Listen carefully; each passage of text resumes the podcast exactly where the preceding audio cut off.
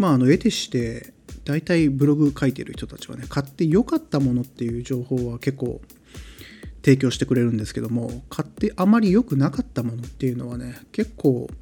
ブログ上にブログ上にっていうかネット上に情報がなかなかないものなんですよね。特にねキャンプ用品とかでも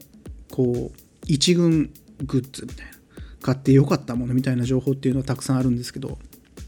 買って良くなかったものっていうのがねいまいち自分にはフィットしなかったみたいな情報っていうのは逆にあのギア選びの際に役に立つわけですけども、まあ、僕も書いてないんですけど。で実際そんなに買って良くなかったものっていうのはねないんですよね。あのギア選びの段階でもう結構精度高く選べちゃうんですよ。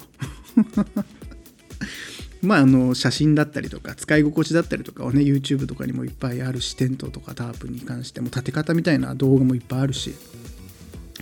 なのであんまり失敗したなって思うようなキャンプ用品っていうのはあんまないんですけどないなりに実はありましてそれに関してねちょっとお話できればなと思います。フラジオ。さあ今日は、えー、2018年の12月3日です。もう今年もあと一月ですか。一月切りましたか。早いっすね。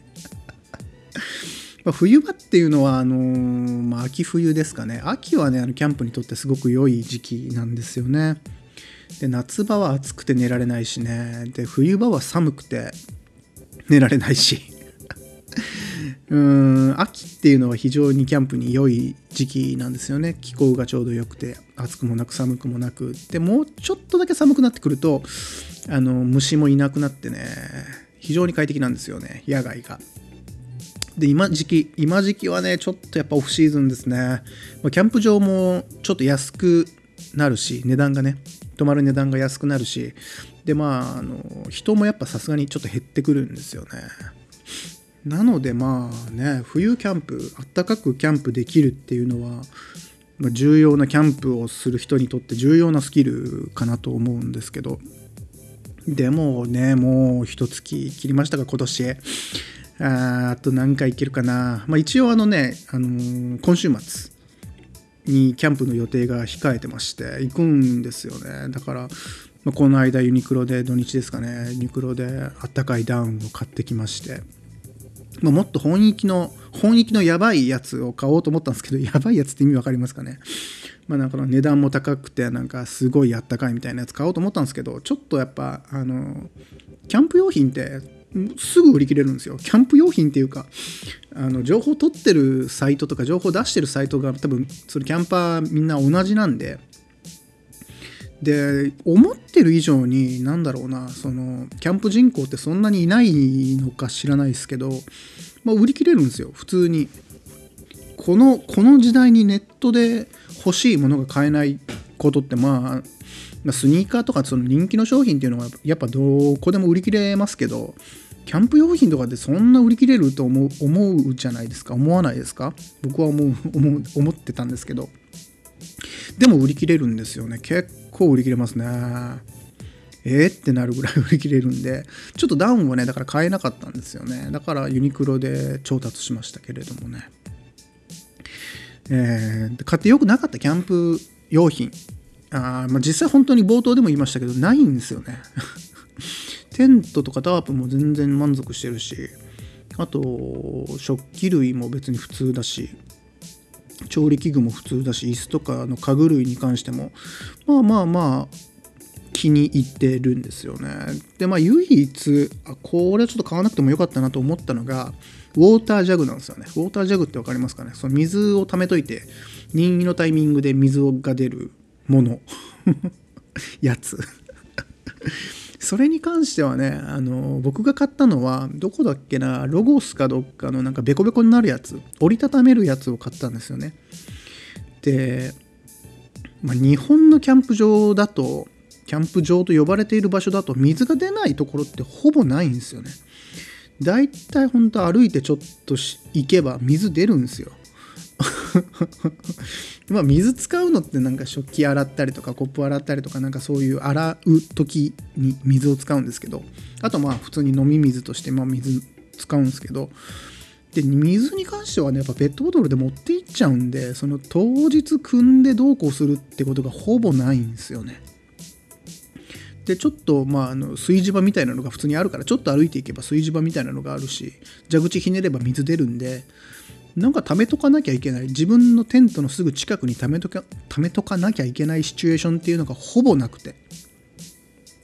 なんでだから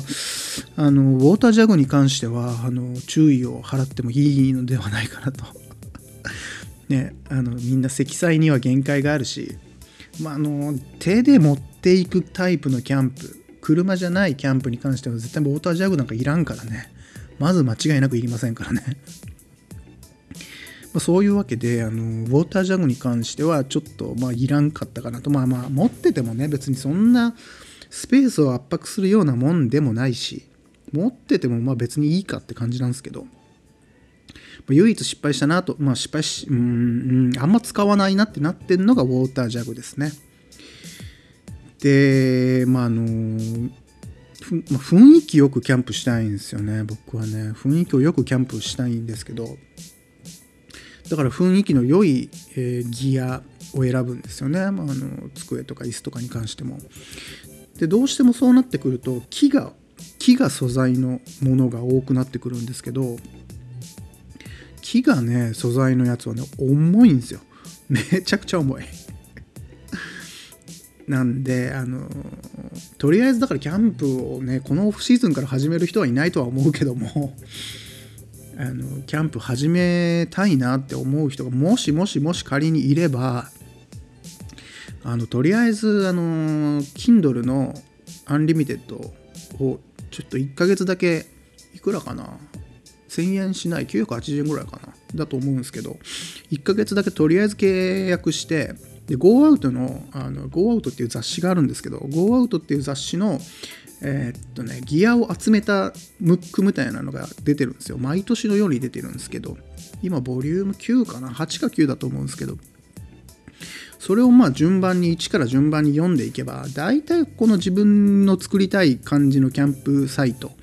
えー、装備の感じが多分わかると思うんですよね。だからそれでどういう装備をね、まとめたいのかみたいなのイメージをちょっとまず持っていただいて、で、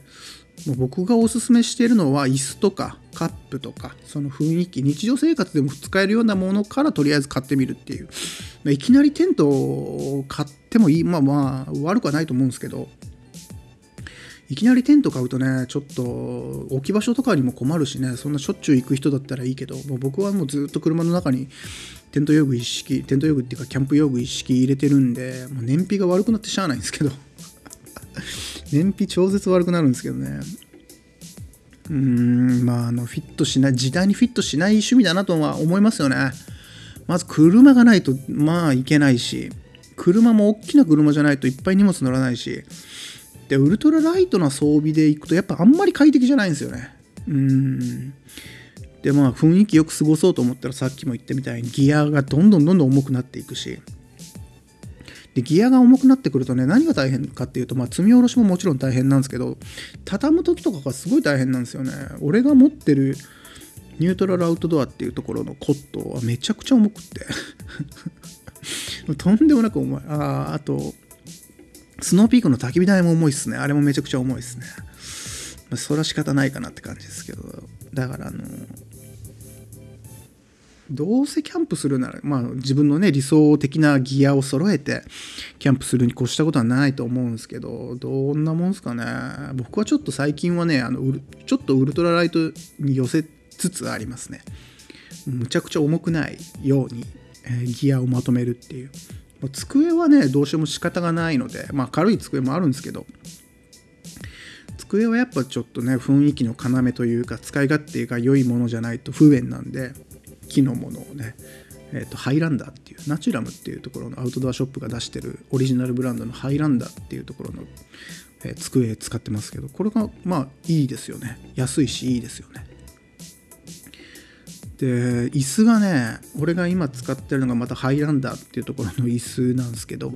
この間あの息子と2人でキャンプに行ってきた時は、えー、 Helinox かな。 Helinox の大きいのとちっちゃいの。 Helinox の Chair One っていうのが俺が座ってて。で息子に Chair One Mini っていうのを買いまして。で Helinox だけでキャンプしたんですけど椅子に関しては。もうめちゃくちゃ快適でしたね。も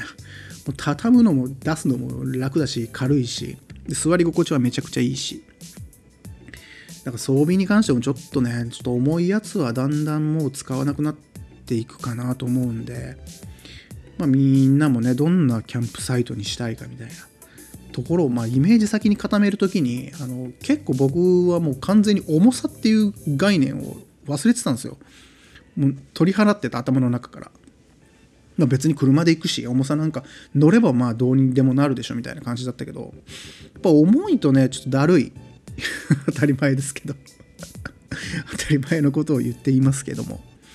重いとちょっとだるいんでねちょっとまあ重量に関してねちょっと気をつけていただきたいなと思いますフラジオさああんまり言うてもしゃあないんですけど今年もねもう残り一月切りまして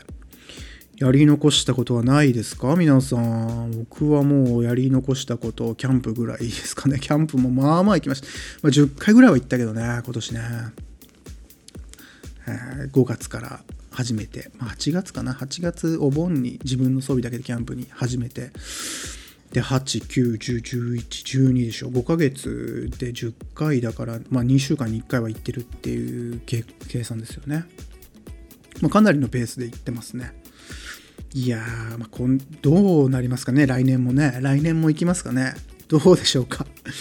さすがにちょっとね自分たちだけで行くのはちょっと秋気味なんですよね。まあもう徳島にもたくさんキャンプ場はあるんですけども。まあ主要なところはもう行っちゃったからね。あとはどんだけこう追い込めるかですよね。自分の快適なスタイルをもっとてなんていうの？極められるかっていう。